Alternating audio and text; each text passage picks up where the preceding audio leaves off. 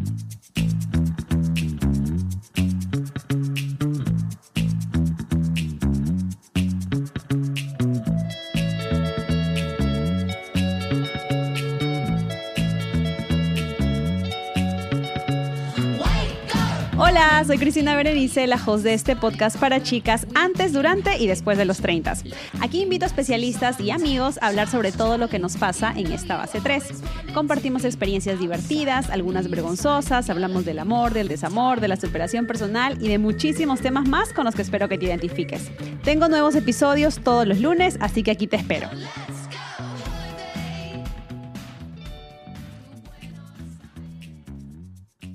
Hola, hola chicas, ¿cómo están? Bienvenidas a un episodio más de Treintañera. Hoy estamos repitiendo invitada y eso es algo obviamente súper bueno porque significa que lo que ella conversó la vez pasada ahí nos dejó picadas, que queremos saber más. Hoy tengo desde México, desde la Ciudad de México, a Isis Caruz. Isis, ¿cómo estás? Hola, muy bien, muy contenta, emocionada de tener el privilegio de ser una de tus invitadas que están por segunda vez aquí.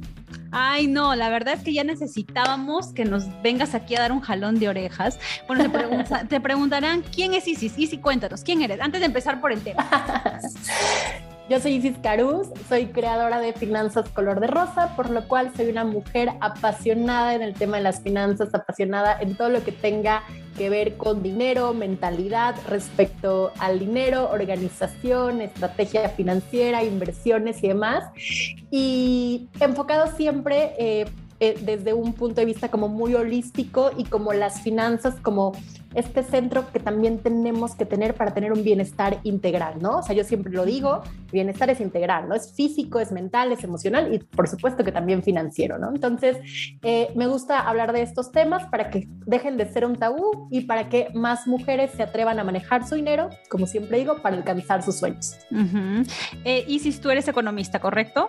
Soy economista, luego estudié una maestría en finanzas, luego me certifiqué como coach de finanzas personales e inversión entonces todo, todo, todo lo referente a, a, números. A los, a los dinerillos, Al dinerillo.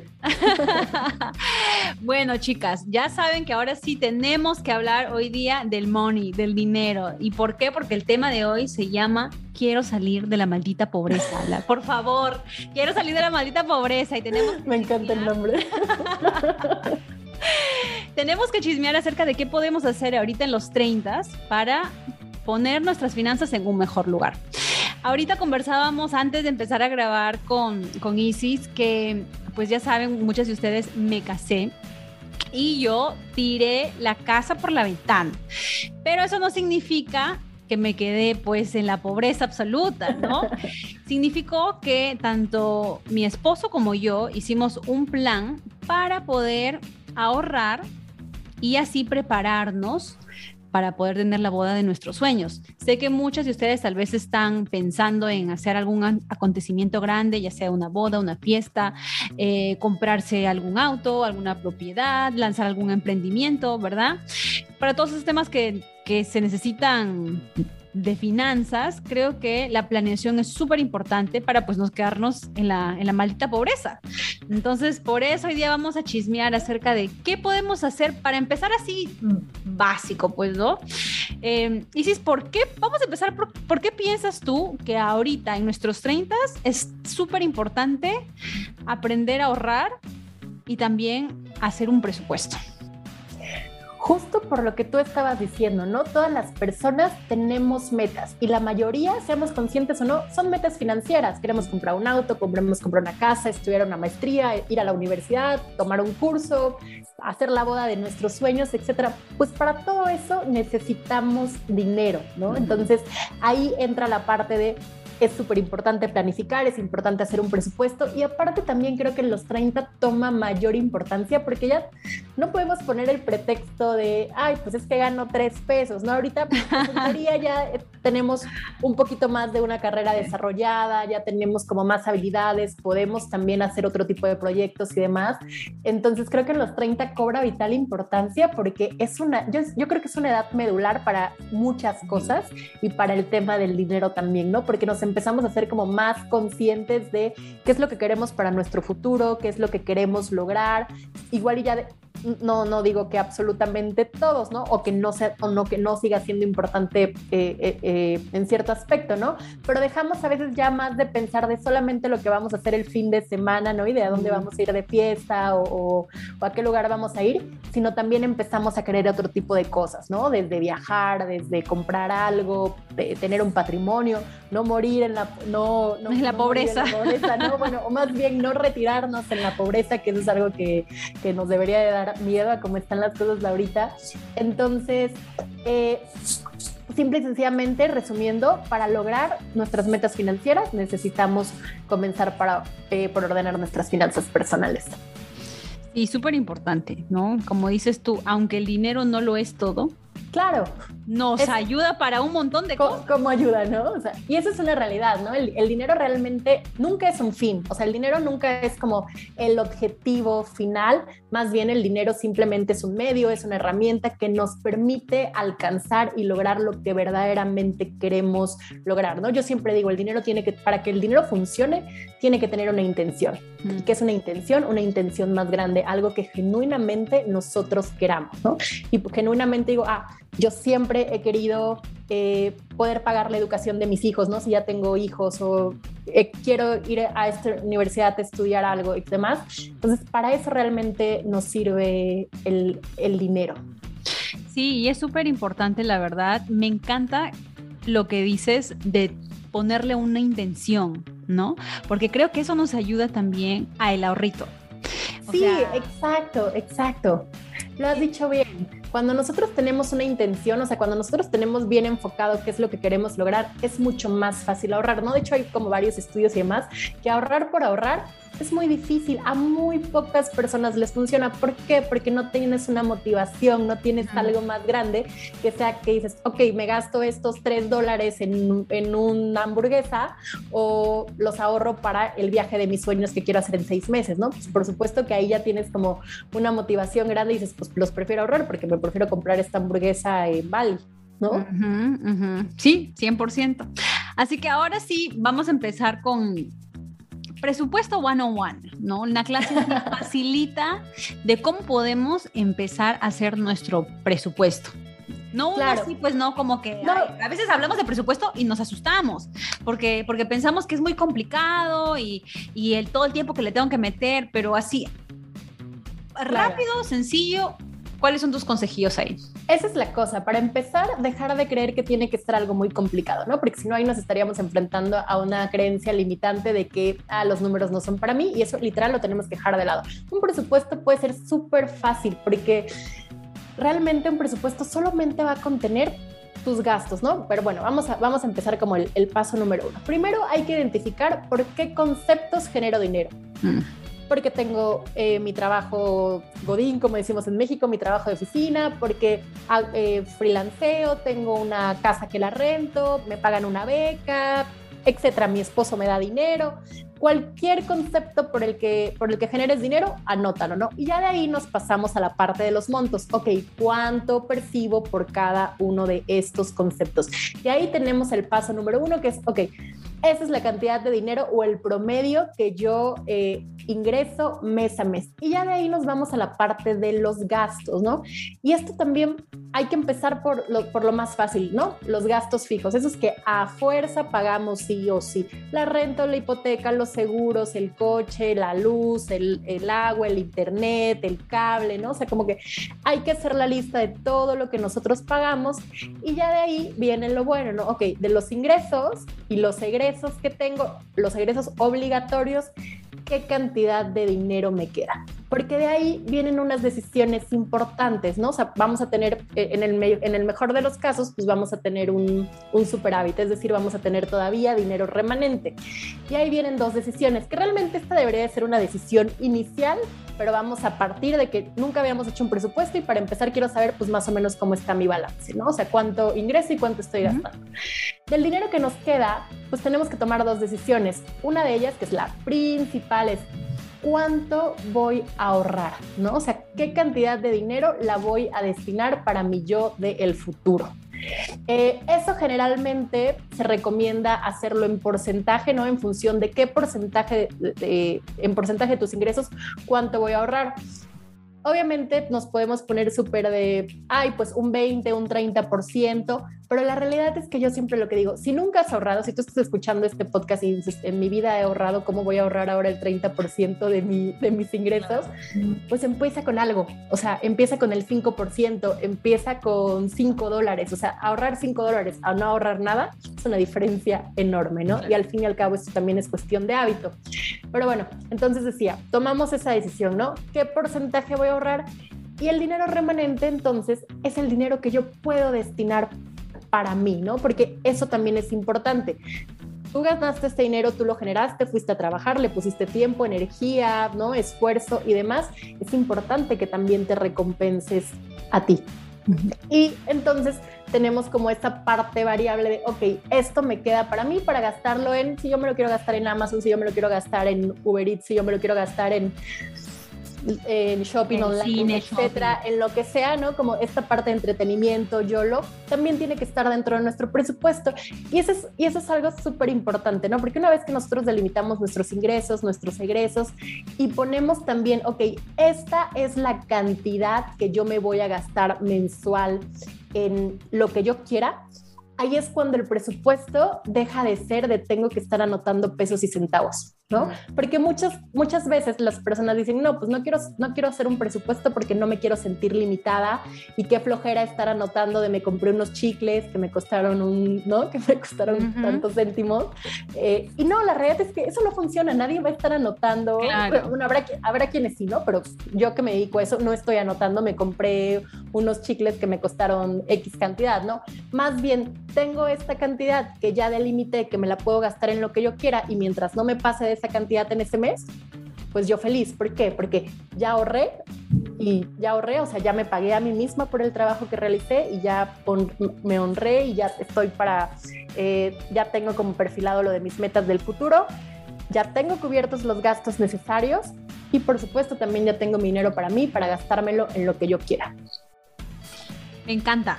Me encanta el consejito que acabas de dar porque creo que es la manera más simple de empezar a ahorrar.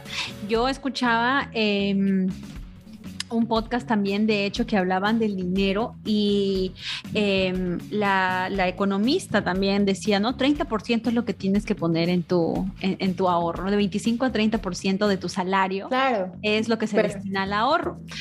Pero la realidad del asunto es pues que no siempre vas a tener eso, ¿no? o fácil tienes miedito a empezar y decir, ay, ¿ahora qué me voy a quedar? Me voy a quedar con solamente centavos para gastar en mí.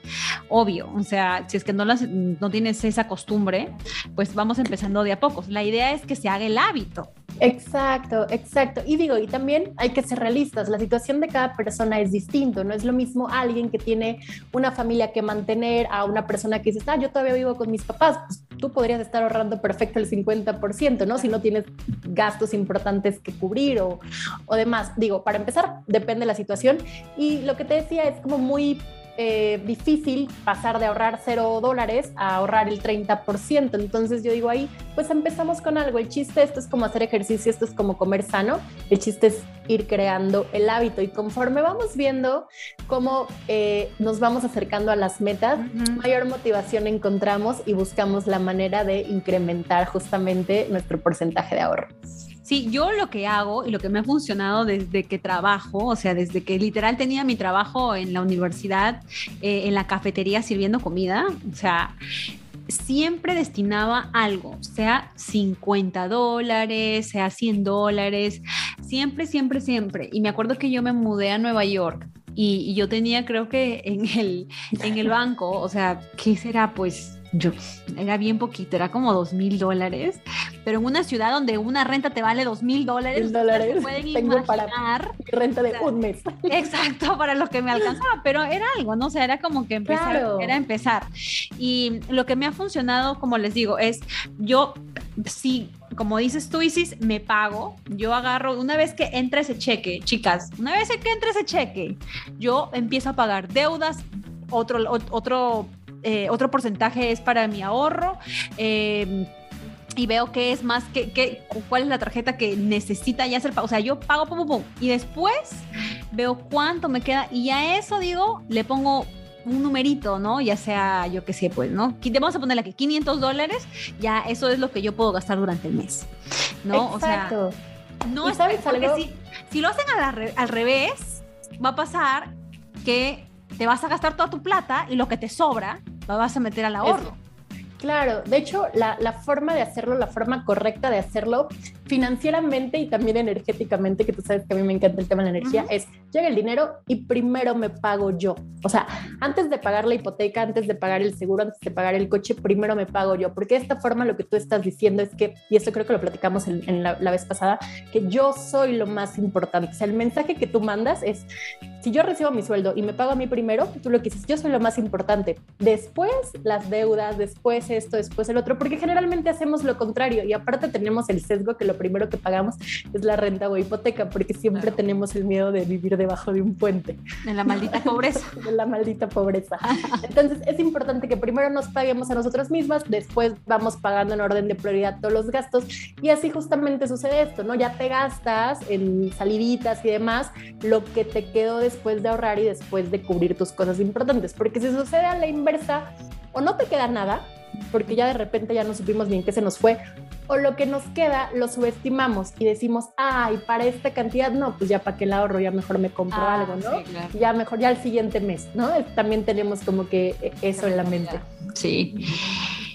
Ahora sí quiero que me cuentes de algo que no sé si lo comentamos la última vez, pero que lo he escuchado cada vez un poquito más, que son los gastos hormiga. Ok, ok, ok, ok. Cuéntanos a las chicas qué es un gasto hormiga. Claro, los gastos hormiga son estas cantidades pareciera pequeñitas de dinero que vamos gastando. Digo, y estos son los gastos hormiga de antes, ¿no? Pero obviamente siguen vigentes. ¿Qué si la botella de agua? ¿Qué si el cafecito? ¿Qué si el refresco? ¿Qué si los chicles? ¿Qué si el cigarrito? ¿Qué si la propina, no? Y los vemos tan pequeños, ¿no? Que tienden a pasar desapercibidos. Nadie los pone dentro de su presupuesto porque ¿qué es un dólar? Que son dos dólares, ¿no? Pero que ya cuando los, los sumamos a lo largo de un periodo de un mes o demás, ya son una cantidad importante, ¿no? Y justamente cuando alguien dice, pues es que no puedo ahorrar, siempre podemos voltear a ver los gastos hormiga y ahí está la cantidad de dinero que podríamos estar ahorrando. Ojo, los gastos hormiga no es como que vayan a desaparecer, no de ya a partir de mañana no tengo ningún gasto hormiga. No, la realidad es que no, pero los podemos ir evitando, los podemos poner en nuestro presupuesto y sobre todo nos podemos hacer conscientes.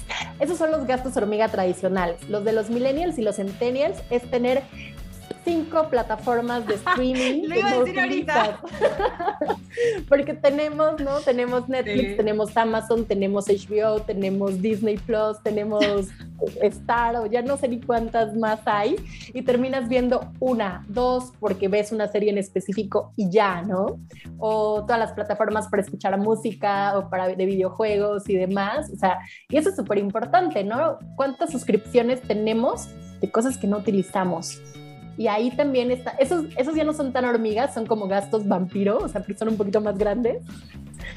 Pero, y, y, ahí podríamos estar teniendo una buena cantidad de dinero pues, para utilizarlo en otras cosas o para ahorrar. Eh, ¿Cómo podemos identificar estos gastos hormigas?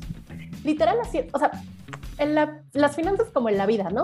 Todo se logra haciéndote consciente. Entonces hay que bajarle un poquito al piloto automático con el que siempre vamos y antes de que tú llegas a una tienda y demás, y yo siempre digo que son esos segunditos que te que, que, cambian la vida, el rumbo de tus finanzas.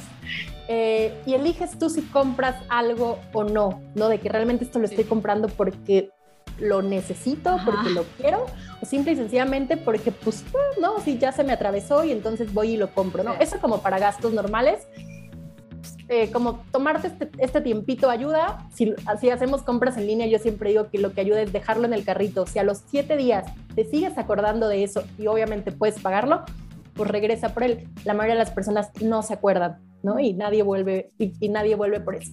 Pero digamos que en la parte de los gastos hormiga, pues se pueden sustituir cosas, porque aparte generalmente los gastos hormiga a veces están ligados a eh, cosas que no son benéficas para nuestra salud, ¿no? Y pues por supuesto que se pueden cambiar, o sea, en vez de comprar un café en X lugar, lo puedes tomar en la oficina, lo puedes llevar de tu casa, le haces un, beneficio al, planeta si en lugar de comprar una botella de agua siempre rellenas tu botella en tu casa, ¿no? Si dejas de fumar, que eso también es un super gasto hormiga. Eh, o si dejas de consumir como tantos productos chatarra. No digo que lo, lo, vas a evitar por siempre, pero se pueden reducir y tiene un beneficio doble, ¿no? Financiero y también e, en la salud. Sí, o sea, 100% de acuerdo contigo. Lo que a mí me ayudó a identificar varios gastos hormiguilla maldita hormiguilla. fue ver así con lupa mi estado de cuenta. Porque bueno, ya saben, aquí en Estados Unidos nosotros utilizamos muchísimo la tarjeta. Para todo, eh, Para todo, o sea, la de débito, ni siquiera estoy hablando de la de crédito. La de crédito tengo un poquito más de, temor a veces utilizarla. La de, la, de débito es para todo. Em, entonces sí me senté y empecé a identificar, ¿no? A dónde se iban. Y me di cuenta que tenía muchos streamings que estaba pagando que no utilizaba. Y también me di cuenta cuando nos mudamos con mi esposo hace tres años aquí al apartamento, cuatro años, Dios mío, tres, cuatro años, por ahí vamos, este, que nos mudamos al apartamento por ejemplo, él tenía su cuenta de Amazon y yo también. Entonces imagínate, ahí se nos estaba yendo como 150 dólares al año cada uno. Y dije, oye, obvio no, igual Netflix. Entonces em, dijimos, no, o sea, hay que empezar a cortar. O sea, uno agarra el Netflix y el otro agarra el Amazon y, así. Y, y cuando voy a hacer el shopping, porque eso sí ha sido muy culpable, me encanta la ropa, me encantan los zapatos si es que ya tengo de eso en el mismo color o ya o no lo necesito, o sea, no lo compro. Sí, estoy haciendo de verdad un esfuerzo de otro mundo al momento de preguntar, ¿lo necesito? ¿Sí o no? Y luego así como que agarro mi prenda y digo, tengo pues que dejar. Oye, pero me quiero regresar un poquito porque el ejercicio que tú hiciste es un ejercicio muy poderoso y de hecho yo cuando en las sesiones siempre lo recomiendo, ¿no? Porque las personas generalmente te llega el estado de cuenta, ves, ay, ¿cuánto tengo que pagar? ¿Cuál es el pago mínimo? Y pues nomás, ¿no? Y, y pagan eso. Y nadie se pone a ver qué fue lo que consumió en el transcurso de ese periodo, en el transcurso de ese mes. Yo siempre le digo, subrayalo, ¿no? O sea, bueno, no, lo imprimas, pero, pero velo ahí y subrayalo, ¿no? En color verde lo que, ah, sí, esto a fuerza lo tenía que pagar. En color amarillo lo que dices tú, ah, igual y no era un artículo de primera necesidad, pero está bien, me, me hizo feliz, ¿no? Si lo estoy ocupando, bla, bla. Y en rojo lo que te pudiste haber evitado. ¿no? Y ahí hacemos un ejercicio de conciencia y hay un chorro de cosas que salen en color rojo.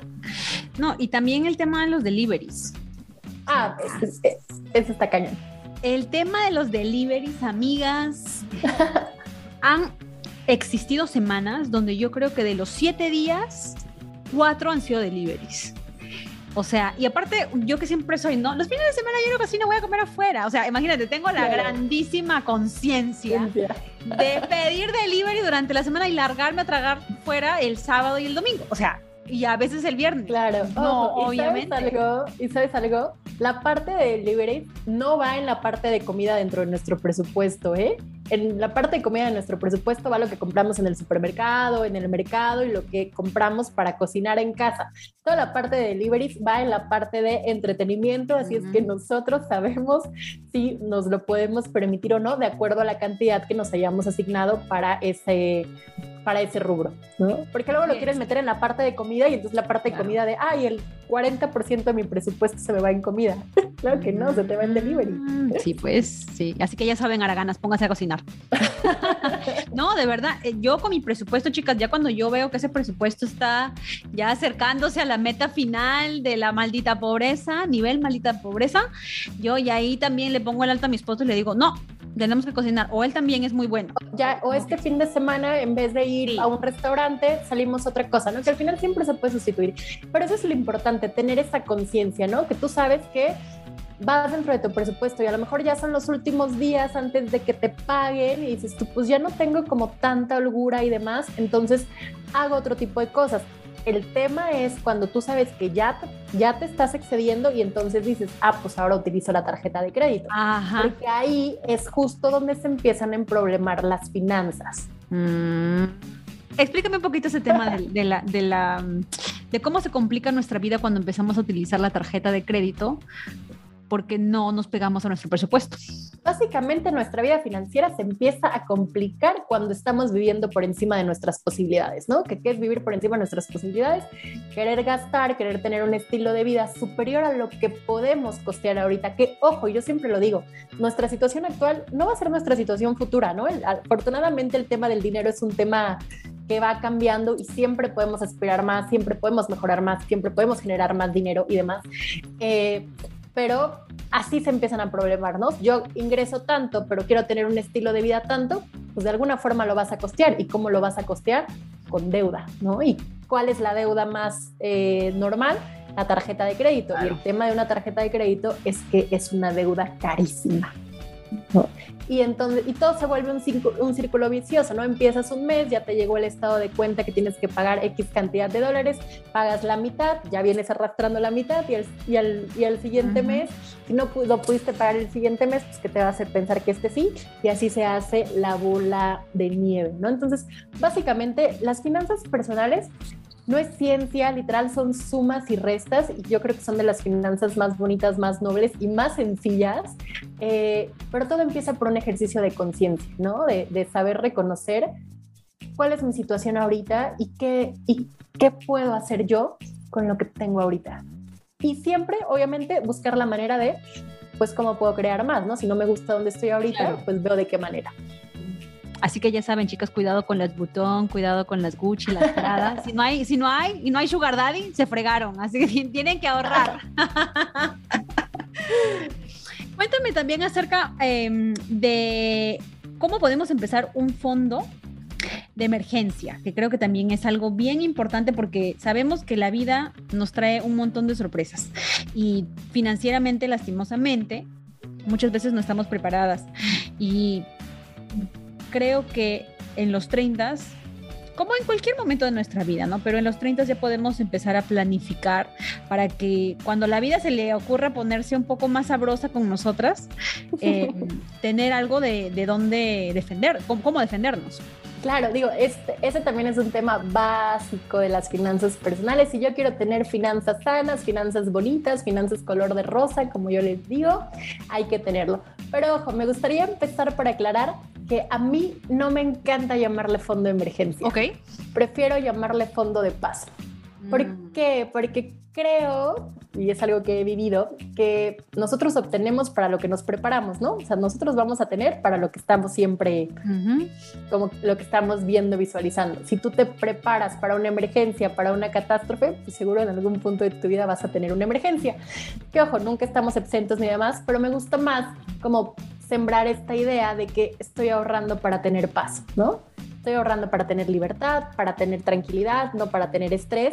¿Para qué? Para que si en algún punto sucede algo importante y que está fuera de mi presupuesto, ¿no? Y que yo no tengo el dinero, o sea, que yo el dinero que genero en ese mes no lo podría pagar, que tenga yo la tranquilidad, que me volteo, saco de mi dinero de mi fondo de paz y lo puedo cubrir, ¿no? Entonces, es lo mismo, es prepararnos para cualquier cosa importante que esté fuera de nuestro presupuesto, una enfermedad, una ida al doctor este, me pusieron una multa, se me ponchó la llanta, se me rompió esto, el otro, ¿no? Como para ese tipo de cuestiones nos sirve justamente nuestro fondo de paz, pero yo digo, lo enfoco más como de que pues voy a ahorrar para, para estar tranquila, para, para saber que cualquier cosa que suceda yo la voy a poder afrontar y sobre todo también eh, me gusta llamarle así para sentir como libertad, ¿no? O sea, yo siempre he dicho, y eso a lo mejor sí lo platicamos la vez pasada, que una de las cosas de las definiciones más bonitas o de lo que yo, con lo que yo más relaciono el dinero es con la libertad, la libertad de elegir, de decidir si quieres estar en un lugar, si quieres estar en otro, ¿no? O hacer o deshacer. Entonces, un fondo de paz pues también nos da esa libertad de, de decidir por nosotras mismas sin tener que depender de, de, de nada o nadie más. ¿Cómo se puede empezar con ese fondo de claro. paz? Para empezar, digo, es súper importante la pregunta. Un fondo de paz debe estar constituido en función a nuestros gastos, ¿no? Mm. No, no tanto a nuestros ingresos, sino a nuestros gastos. Con nuestra, ayuda de nuestro presupuesto, ¿no? Que hicimos previamente, eh, ya tengo identificados cuánto mensualmente son mis gastos necesarios, ¿no? Cuánto yo tengo que cubrir para comer, para cuestiones de educación, para cuestiones de salud, para cuestiones de transporte, como toda la parte básica. Entonces, una vez que yo sé cuánto necesito, lo multiplico por el número de meses que yo quiero que tenga ese fondo de paz, ¿no? Lo mínimo, mínimo, mínimo, deberíamos estar hablando de unos tres meses, ¿no? Que ya ahorita con todo lo que está pasando nos hemos dado cuenta que a veces ni tres meses es suficiente, pues. entonces podemos estar hablando en función de unos seis meses, pero la realidad es que ese fondo de paz tiene que tener el número de meses que a ti te den tranquilidad, ¿no? Hay quienes dicen tres meses, seis meses, nueve, un año, ¿no? Entonces va a estar delimitado en función de eso, ¿no? Que tú sepas que cuando constituyas ese fondo de paz vas a tener dinero suficiente para vivir X cantidad de tiempo, aunque no generaras un dólar más. ¿no? Así sí. Si es renunciar o si lastimosamente te despiden de tu trabajo y demás, pues puedes seguir viviendo, ¿no? Eh, ahora bien, así va a estar constituido. ¿Cómo lo genero? Pues obviamente del porcentaje que nosotros vamos a empezar a ahorrar a partir de este episodio, espero. Eh, voy a destinar una parte de mi presupuesto a ese fondo de paz. ¿Cuánto? Inicialmente, esto tiene que ser una de nuestras metas más importantes, ¿no? O sea, porque si algo nos va a dar eh, finanzas sanas, eh, estar como financieramente en orden, financieramente en paz, es justamente tener este fondo, este fondo de, de tranquilidad, este fondo de paz. Entonces, inicialmente, del porcentaje que nosotros ahorremos, por lo menos deberíamos de estarle destinando el 50% o incluso más a esta meta. ¿Para qué? Para que la constituyamos lo más eh, rápido posible. Otro tip también, no a todo mundo le funciona, depende mucho eh, eh, qué porcentaje de, de, sus ingresos gastan y demás. Es literal, ok, quiero esta cantidad, no quiero el equivalente a tres meses, eh, ahorrarlo en un año, ¿no? Entonces, ok, esta cantidad entre 12 meses, ¿cuánto debería de ser? Y que esa sea como tu ahorro mensual, ¿no? Eso puede ser otra, hay personas a las que les funciona, a otras personas no. Las finanzas personales, por eso son personales, no claro. todo lo que te funciona a ti le va a funcionar a tu vecino. Sí, a mí me encanta eso de partir todo en, en, diferentes este, meses, porque creo que hacen tus metas un poquito más... Okay, eh, más alcanzables. Sí, más alcanzables, digámoslo, ¿no? Eh, y eso a mí personalmente me ha ayudado, por ejemplo, con el tema de la boda. Yo me pongo una meta de ahorro anual. O en cada seis meses. Entonces digo, ok, para este mes yo tengo que llegar a tanto. Entonces, o si ya estamos, ahorita, bueno, ya estamos eh, casi junio. Casi Entonces, junio. ya casi junio, la mitad del año, se nos fue el año. Dijimos, este año va a ser mi año y estamos. Y vamos a la mitad. Y queremos gritar, ¡maldita pobreza! no, pero entonces yo dije, ok, he tenido bastantes gastos este año, ¿no? Yo he tenido muchos gastos, la verdad. Pero de aquí a seis meses, ¿en dónde me gustaría estar? Ok, digamos, me gustaría ahorrar mil dólares de aquí a, un, a, a, seis meses, ¿no? Estamos poniéndole un número aquí mágico. Y bueno, entonces parto esos mil dólares claro. en seis meses y a ver, ya ahorrar unos ciento y pico dólares de aquí a tantos, a seis meses ya no, ya no suena tan mal, ¿no? Que exacto, tratar de, de, ahorrar los mil dólares en un mes solo. Entonces, a mí me encanta ese tip, me ha funcionado y me parece que chicas están, en lo que sea que ustedes eh, estén poniendo su mente en estos momentos, ya sea comprarse algo, eh, pagar, a, tal vez tienen alguna responsabilidad con sus padres o salir de ya, deudas, salir de deudas, eh, ya se viene un acontecimiento grande, quieren viajar, lo que sea, como que ponerle ese, e, ese numerito y esa intención al ahorrito, pucha, van a ver que van a ser, no van a necesitar Sugar Daddy. esa lo dijiste, me encanta, lo, lo, dijiste perfecto. Esa intención, o sea, saber conscientemente que queremos lograr, que genuinamente sea algo de valor para nosotros y ponerle el número. Luego nos asusta ponerle el número de lo que necesitamos, pero si tú no tienes ese número en la mente, pues no, nunca lo vas a lograr, ¿no? Y de ahí, lo otro que dijiste que me encanta es partir los objetivos, porque a veces también ya cuando le ponemos el número nos asustan metas tan grandes, ¿no? De, claro. no, pues nunca voy a ahorrar esa cantidad, ¿no? Entonces nunca me voy a poder comprar una casa o whatever. Eh, pero irlo partiendo por objetivos, ¿no? Y literal también como darnos ese apapacho, esa recompensa cada que logramos desbloquear un nivel. Sí. Exacto, es como de, yay, ¿no? Ya estoy un escalón más arriba, ¿no? Estoy un metro cuadrado más cerca del departamento de mis sueños. Sí, yo conversaba con una amiga del, trabajo hace algunos, algunos años y tenía ella una meta de ahorro que me decía, em, ay, yo me voy a poner, poner de, de meta ahorrar tanto. Y yo le decía, y yo sé que ganábamos casi igual. Yo le digo, pero es que eso es lo que yo ahorro. Y me dice, ¿cómo así? ¿Cómo ahorras eso? Y yo le digo, lo ahorro porque lo voy partiendo. O sea, en nuestro mes, ahí te vienen dos paychecks, ¿verdad? Te vienen dos cheques salariales. Yo sé que de tanto voy a sacar de este cheque salarial y tanto del otro, pero eso lo vas a multiplicar por 12. Y ya tienes que tomar en cuenta que, por ejemplo, diciembre, ese ahorro para mí es ahorro mínimo porque eso es, claro, ya sabes, ¿no? Los regalos para la mamá, para el novio, para el perrito. Sí, las fiestas, o sea, se las fiestas, pero ya yo voy preparada de aquí a diciembre, que yo sé que en diciembre no voy a poder ahorrar lo mismo que he estado ahorrando en julio, ¿no? Entonces, como que hacer ese panorama grande del año creo que nos ayuda muchísimo. Y sí, chicas, pongan la intención que van a ver que lo van a conseguir. Van a ver que sí. Total, totalmente. Isis, tu consejito para mis treintañeras para que salgamos de la maldita pobreza. Ya es el, el máster consejo. Me gusta me gusta poner una serie de pasos, ¿no? El primero, no hablamos tanto de eso, pero yo creo que eso es fundamental. Hay que empezar a hacer conciencia, ¿no? La conciencia es saber en dónde estamos parados, reconocer cuál es nuestra situación eh, actual, pero sobre todo también hacer un trabajo un poquito más allá para que todo lo demás sea más fácil y luego todo lo demás vaya cobrando sentido. Eh, empezar a ver cuál es nuestra relación con el dinero, ¿no? Eso es básico. Primero tenemos que ver qué pensamos, qué sentimos, qué creemos referente al dinero, porque eso nos puede ahorrar muchas malas pasadas en el camino con cuestión a las finanzas. Si nosotros no hemos volteado a ver eso y si nosotros no hemos sanado primero nuestra relación con el dinero, ahorrar, gastar, esto, el otro, se nos vuelve muchísimo más difícil. Entonces, primero echémonos ese clavado, después paso número dos, por supuesto, columna vertebral de nuestras finanzas personales, hacer un presupuesto básico, un Excelito, una agenda, una app, hoy en día hay muchas apps, ¿no? Dependiendo que se, que se nos dé más a nosotros.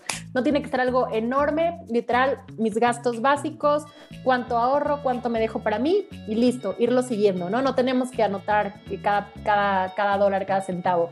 Eh, número tres, ponernos la meta de nuestro fondo de paz, sí o sí. Y número cuatro, comenzar también a dejar de tenerle miedo a otras, a otros tipos de cuestiones como son las inversiones, ¿no? Si nosotros queremos que nuestro dinero se multiplique, que nuestro dinero crezca y que nuestras metas las podamos conseguir en menos tiempo o con menos dinero, tenemos que comenzar también a invertir. Entonces, digamos que esos son mis pasos para que tengamos unas finanzas en completa armonía. Ay, gracias, Sisis, por acompañarnos en el episodio de hoy. Está buenísimo. A mí me encanta, de verdad. A mí cuando me hablan de, los dinerillos, ahí estoy yo, parando la oreja. Sí, no, la verdad, la verdad que sí. Yo creo que no hubiera logrado eh, pagarme una carrera, ahorita hacer mi maestría, si no hubiese ahorrado, no hubiese podido tener... Eh, la boda de mis sueños. La boda de tus sueños. O, algo tan, tan, tan fácil como es comprarme mi nuevo micrófono para esta temporada, que la verdad es que lo, veía viendo ya hace rato, hace rato. Decía, ya me lo voy a comprar, me lo voy a comprar, pero está caro. Pero por el ahorro, precisamente, y cortando algunos gastos, pues me pude comprar eso.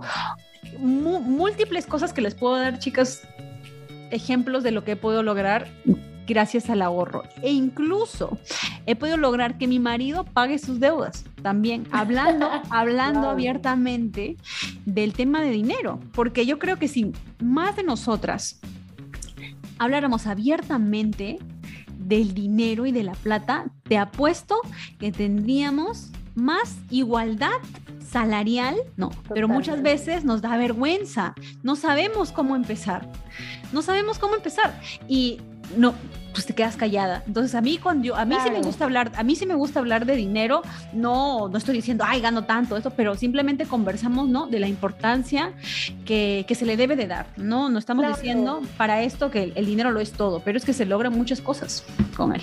Totalmente, estoy completamente de acuerdo contigo, ¿no? Si, si fuera un tema del que se conversa más, del que se habla más, sabríamos más y no cometeríamos tantos errores financieros que al final y al cabo los cometemos porque no sabemos, porque nadie nos enseñó a utilizar las herramientas, porque nadie nos dijo que era importante ahorrar, porque nadie nos dijo que, ¿no? Que el vecino gana mucho más que tú y hace el mismo trabajo. Entonces, claro, es importante hablar del dinero, tiene que dejar de ser un tema tabú y entre nosotras eh, comenzar estas conversaciones que son sumamente importantes y cosas que verdaderamente nos van a aportar y nos van a cambiar hasta cierto punto nuestra vida y nuestro futuro. 100%. Así que ya te estaré otra vez molestando para invitarte a otro episodio.